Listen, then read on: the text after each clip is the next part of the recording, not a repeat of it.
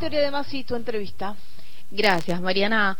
Bueno, quiero contarles eh, una historia, una historia que arranca el 17 de febrero del año 1977. Esta historia tiene dos protagonistas. Eh, uno es Mario Rubén Arrazogaray, a quien llamaban Tato, y su pareja, Guillermina Silvia Vázquez, a quien le decían La Negra. Esa mañana, mediodía tarde del día 17 de febrero de 1977, Tato estaba cortando el pasto en la vereda de su casa. Silvia la Negra estaba viniendo del sindicato de Luz y Fuerza, donde trabajaba. Eh, supuestamente se tomó el colectivo, el colectivo 98, y algo pasó cuando llegaba a la parada. Estamos hablando de una casa que compartían eh, Tato y la Negra, su pareja, que está en Espeleta, en la intersección de las calles Colombia y Asunción. Mario, después de un tiroteo con la policía, logró escaparse. La negra, en cambio, nunca llegó a su casa, fue detenida y continúa desaparecida. Quien ordenó ese operativo en la casa de Tato y de la negra fue un hombre que se llama Ernesto Guillermo Villarruel, quizás por el apellido le suene. Ernesto Guillermo Villarruel es el tío de la candidata a vicepresidenta por la Libertad Avanza, Victoria Villarruel. Es un tío que estuvo profugado de la justicia, que luego fue detenido cuando fue a votar en el año 2015 y que no pudo ser condenado por, por este delito porque le diagnosticaron una enfermedad por la cual no podía asumir eh, una participación en el juicio. Este es el tío del que Victoria Villarruel no suele hablar. Y estamos en comunicación telefónica con Enrique, Enrique Arrazogaray, que es el hermano de Tato. Hola Enrique, soy Victoria de Masi. ¿Qué tal? Buenas tardes Victoria, ¿cómo estás? Muy bien Enrique, muchas gracias por este ratito en Gente de a pie. Eh, quiero preguntarte cómo estás después del resultado de ayer, eh, en el que la Libertad Avanza, que viene con esta fórmula que incluye a Victoria Villarruel, obtuvo el 30% de los votos y por lo menos llega debilitado al balotaje. Esto en relación a la historia de tu hermano. Eh, digamos que estoy contento, ¿no? este, incluso más allá de la historia de mi hermano, estoy contento igual pero yo no, no estaba al tanto. Eh, cuando yo estuve escarbando la, los hechos, la historia de mi hermano y de mi cuñada, eh, conseguí el, el, expediente militar que habían abierto el Rey de la Muerte de un suboficial y ahí debería estar mencionado eh, el apellido de este hombre. Pero la verdad que no reparé, no, no le presté atención. Eh, ¿Y cuándo supiste que el tío de Victoria Villarruel había estado involucrado eh, en la, bueno, casi detención de tu hermano y en la desaparición de tu cuñada? Lo supe hace poquito por un eh, artículo, creo que fue en página 12, no sé si lo ubicas.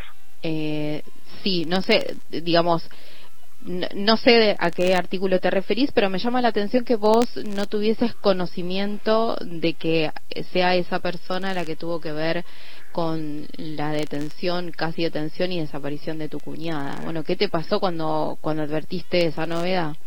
Eh, bueno, esa novedad fue impactante, sin ninguna duda, eh, porque es como que algunos círculos se cierran, ¿no? eh, bastante impactante esto de, de ver cómo alguna gente se recicla. Eh, porque veníamos conociendo qué opinaba de estos temas tanto Milei como su candidata vice eh, y nos venía repugnando no esos planteos eh, y, y, comprobar que Villarroel viene de una familia de, represores no sé si hay otros en esa familia pero por lo menos este tío eh, es como encontrar un toquecito de coherencia al mismo tiempo de tristeza, ¿no? Porque que a esta altura en nuestro país, después de tanta pelea, florezcan este tipo de personajes es, lamentable, es triste, indican en algunos aspectos cierto retroceso, eh, pero bueno, hay que asumirlo, ¿no? Eh, es una mezcla de bronca, tristeza y también de alegría porque eh, se los individualiza, ¿no? Claro. se los recorta, digamos. Este, esta persona se, llama así, claro. Se los pone en la lupa y encontramos la coherencia de sectores en, nuestro país, sectores de la población de nuestro país, que, que son enemigos, hay que decirlo con, con pocas y claras palabras. Enrique, son, enemigos.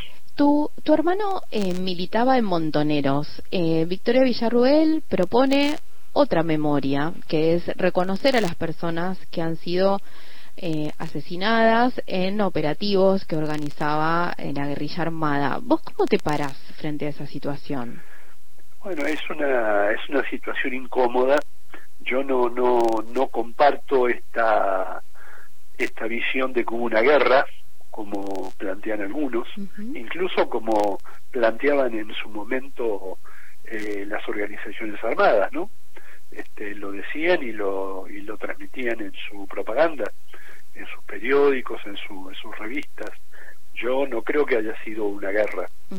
Eh, una cosa tan desigual no se puede, no, no puede ser interpretado como una guerra, en mi opinión. Eh, em, los eh, los atentados que la que la guerrilla hizo sobre sobre distintas personas creo yo tienen que ver con una una carga de daños que esas personas venían así, así habían hecho o venían haciendo sobre la sociedad. Un caso, por ejemplo, más emblemático es el de Aramburu, ¿no? Eh, que era presidente de nuestro país, perdón, presidente de facto, no era presidente en realidad, se había metido en la Casa Rosada de Prepo a punta de tanques y de fusiles, derrocando a un gobierno constitucional, cosa que nunca fue enjuiciado, ni él ni otros golpistas, por el hecho de derrocar a un gobierno constitucional como si fuera legal, ¿no? Este, eh, él eh, era usurpaba el cargo de presidente cuando fusilan a más de 30 personas está mal dicho, fusilan, digamos, eh, fue algo parecido a un fusilamiento, pero fueron asesinatos a sangre fría, eh, tanto en los basurales de John Suárez, como mm. en los cuarteles de Campo de Mayo, como en La Plata, como a detenidos acá en mi ciudad, en Avellaneda, que los fusilan en la luz en la madrugada del 10 de, junio de 1956. Es decir, eran, eh, en el caso concreto, por ejemplo, de Aramburu, era una persona que había eh, presidido la ejecución de daños y de asesinatos irreparables. Con eso yo no, no justifico, creo que, que la justicia viene por otro lado, ¿no? este, pero pero eran algún eran hombres que habían ejecutado daños eh, a la población y a los sectores patrióticos de la población muy graves. Si recién nos enganchás, estamos en comunicación con Enrique Arrazogaray, él es periodista, es escritor y es el hermano de Tato y el cuñado de la negra. Eh, Tato sobrevivió y la negra continúa desaparecida. Eh, ¿Qué fue de la vida de tu hermano después de tirotearse esa tarde del 17 de febrero del 77 con la policía y huir al Uruguay? ¿Cómo fue ese contacto con él? ¿Cómo siguió su vida? Eh, más o menos a las, yo no me acuerdo los días exactos, pero las dos o tres semanas de ese hecho, eh, me acuerdo que yo había empezado a estudiar filosofía, eh, yo soy siete años más chico que él, mm. había empezado a estudiar filosofía, había hecho la, la colimba eh, hacía unos pocos meses eh, y, y, me había levantado para ir a, dar un examen muy temprano y se me aparece mi hermano en mi casa. Mm. hacía rato que no lo veía. Ahí supe, porque me lo contó él, lo que había pasado en Espeleta. Eh, estuvo ese, ese día, no entero, algunas horas, eh, en busca de ayuda, porque estaba absolutamente desamparado. Ahí me contó que esos, esas dos o tres semanas entre los hechos de Espeleta y la llegada a mi casa, estuvo viviendo a los altos, en casas que, que, lograba pasar la noche, eh, y, pensaba irse para Uruguay eh, si podía lograrlo. Ahí eh, le dimos a mi hermano algo de dinero y, y, alguna apoyatura de ropa, no me acuerdo de qué cosa, y se fue. y no supimos nada durante tal vez tres meses o cuatro, que aparece una carta que él mandó a un vecino eh, y que nos la, nos, la acercó contando que estaba en Uruguay efectivamente, en Montevideo, y que precisaba dinero para sostenerse. Entonces, este, mis viejos, mi hermano mayor y yo conversamos el tema y me, me propusieron eh, que viajara yo a Montevideo eh, con una excusa que armamos y le llevé ese dinero y pasé ese día en Montevideo con mi hermano charlando largo y tendido. Eh, ¿Te puedo contar qué pasó esa tarde de febrero del 77? Sí, sí, claro, claro, claro, Sí, sí, me lo contó. Algo has, dicho vos recién. Eh, yo te lo es un poco largo pero te lo hago telegráfico Dale. sí me gustaría. Él, él estaba en su casa y en Ranelagh una casa chiquita que alquilaban con, con su mujer eh, la mujer había ido a trabajar había pasado algo era era un poco más allá del mediodía eh, él estaba pleno calor no en febrero este eh, y estaba con una bermuda con un pantalón corto y salía para la vereda a cortar el pasto con una tijera. Y, y en unos segundos ve que vienen caminando tres hombres desde, eh, desde menos de, de media cuadra, este, 20 metros, 30 metros. Entonces, bueno, él ya estaba a esa altura con el olfato agudizado, se mete corriendo para adentro, agarra una, una bolsa, tipo bolsa de los mandados que tenía preparada siempre, donde tenía algunas granadas y alguna pistola, eh, y usando palabras de él, armó una cortina con las granadas.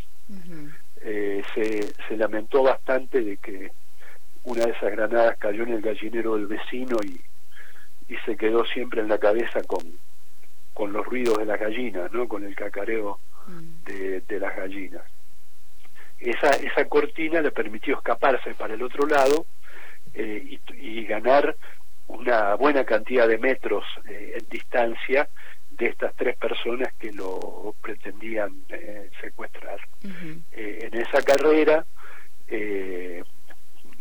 digamos, había distancia, pero no tanta, 100 metros tal vez, le, le, venían tirando y me contó mi hermano que en un flash entendió que si seguía corriendo algún tiro le iban a pegar, porque no, no las posibilidades eran ínfimas, entonces eh, se tiró al suelo cuerpo a tierra, apuntó y bajó a uno de ellos, de un tiro, un, un, solo tiro. Y los otros dos, vaya a saber qué pasó, no lo sé, se asustaron o se quedaron atendiendo a su compañero o algo así, eh, y él eh, siguió corriendo, eh, le pidió prestado, entre comillas, a un vecino que pasaba por ahí un pantalón y una camisa, porque él seguía con el short, se alejó un poco más, también este, ejerciendo alguna presión consiguió un vehículo y se alejó en ese vehículo y bueno, y, ahí logró zafar de la coyuntura. ¿Y qué eh, sabes de tu cuñada? ¿Qué se supo después?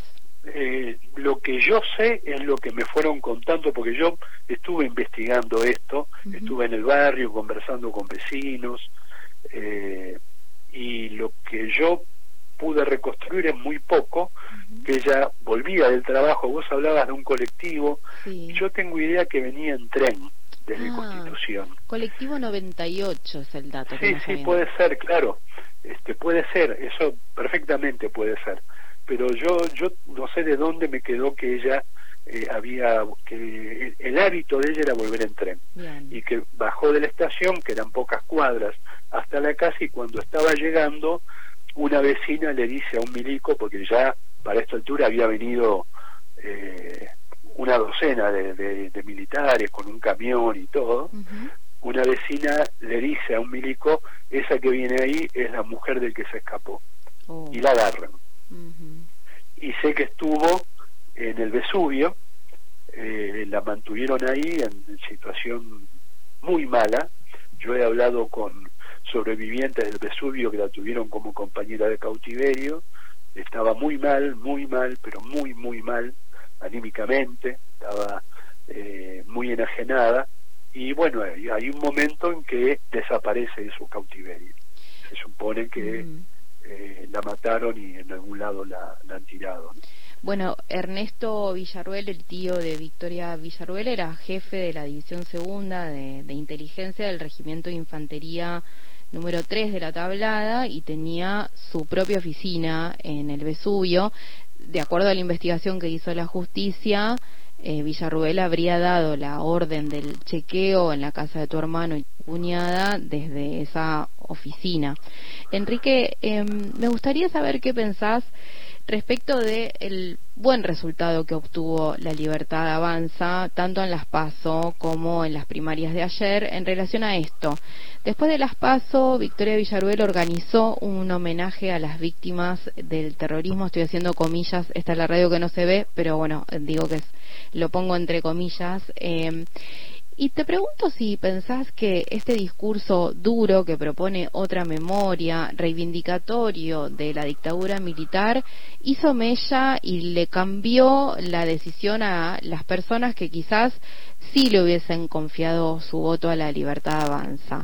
Resumidamente, la pregunta es si te parece que ya somos una sociedad que no está de acuerdo eh, con volver a discutir eh, situaciones o hechos de nuestra historia que están saldados?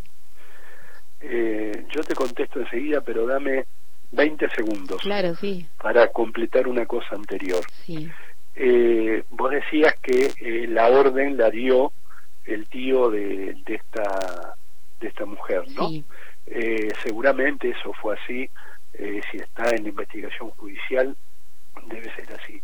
Lo que yo recogí eh, es que estos, estas tres personas, que eran personal de, la tablada, pero estaba de civil, fueron hasta una casa de un señor llamado Julio Ortega, no muy lejos de la casa de mi hermano, se conocían este Julio Ortega con mi hermano, yo había conocido varios años antes a este Julio Ortega, no éramos amigos ni nada, pero lo conocía, a él y a su esposa, eh, y yo tenía estas sensaciones raras que a veces yo diría intuición, no sé cómo llamarlo, eh, pero que él podía saber algo del episodio en la casa de mi hermano. Me costó ubicar el domicilio hasta que lo conseguí y me senté con él a hablar. Y él me contó que él entregó la casa de mi hermano. Mm. Eh, bajo presión, con una pistola en la cabeza, etcétera. Pero fue él el que, el que entregó eh, la, la dirección exacta y acompañó y le marcó eh, a, este trío la, la casa de mi hermano. Bueno, dicho esto, te respondo con mi opinión sobre lo que me planteas, lo que me planteabas recién. Eh, lo, lo que decís de la maduración de nuestra sociedad, eso es, en mi opinión, siempre relativo. Eh, siempre hubo, hay y habrá eh, diferencias de ideas en nuestra sociedad. Siempre va a haber sectores eh, intermedios, sectores de avanzada y sectores atrasados, retardatarios o como se los quiera llamar. más conservadores, ultraconservadores. Eh, siempre va, va a haberlos. A veces puede ser que estén en el poder, otras veces no, otras veces recluidos en algún rincón, pero siempre existen, siempre existe. Por decirlo demasiado fácil y esquemáticamente, la, la derecha o la ultraderecha siempre existe y en todos lados, en todos los países del mundo. Eh, ahora se han dado algunas cosas, tal vez eh, el gobierno anterior de Estados Unidos, tal vez Bolsonaro, tal vez algunas otras cosas, permitieron que florezca en nuestro país una corriente bestial como la que encabeza Milei eh, y su y su coequiper. Eh, en este caso han eh, aparecido y han reclutado una cantidad de votos sorprendente. Algunos de esos, de ese 30% de votantes, eh, porque no es homogéneo eso, ese 30% no son videlistas, quiero decir, no lo son. Pero ese discurso entró en una cantidad de gente por distintos motivos. Eh, y creo que no hace falta decirlo, pero eh, eh, en, en, una parte, sobre todo creo yo en los muchachos más jóvenes, un poco despreciando el sistema político que tenemos que no resuelve muchas veces cosas más que elementales. Ese sector de la sociedad va a existir siempre. por eso permitime ubicarme en el lugar opuesto a eso, nosotros nunca tenemos que bajar la guardia. Nunca, jamás tenemos que bajar la guardia y estar siempre preparados a que esos sectores en algún momento y de alguna manera van a tratar de retomar sus sus eh, sus rincones de poder. Enrique, te agradecemos muchísimo esta, este tiempito que nos diste aquí en Gente de a Pie. Estamos en contacto, te mando un beso grande. Gracias. Un abrazo a ustedes. Hasta Hablábamos con Enrique Arrazogaray, eh, que pasó por aquí por Gente de a Pie. Victoria de Masi.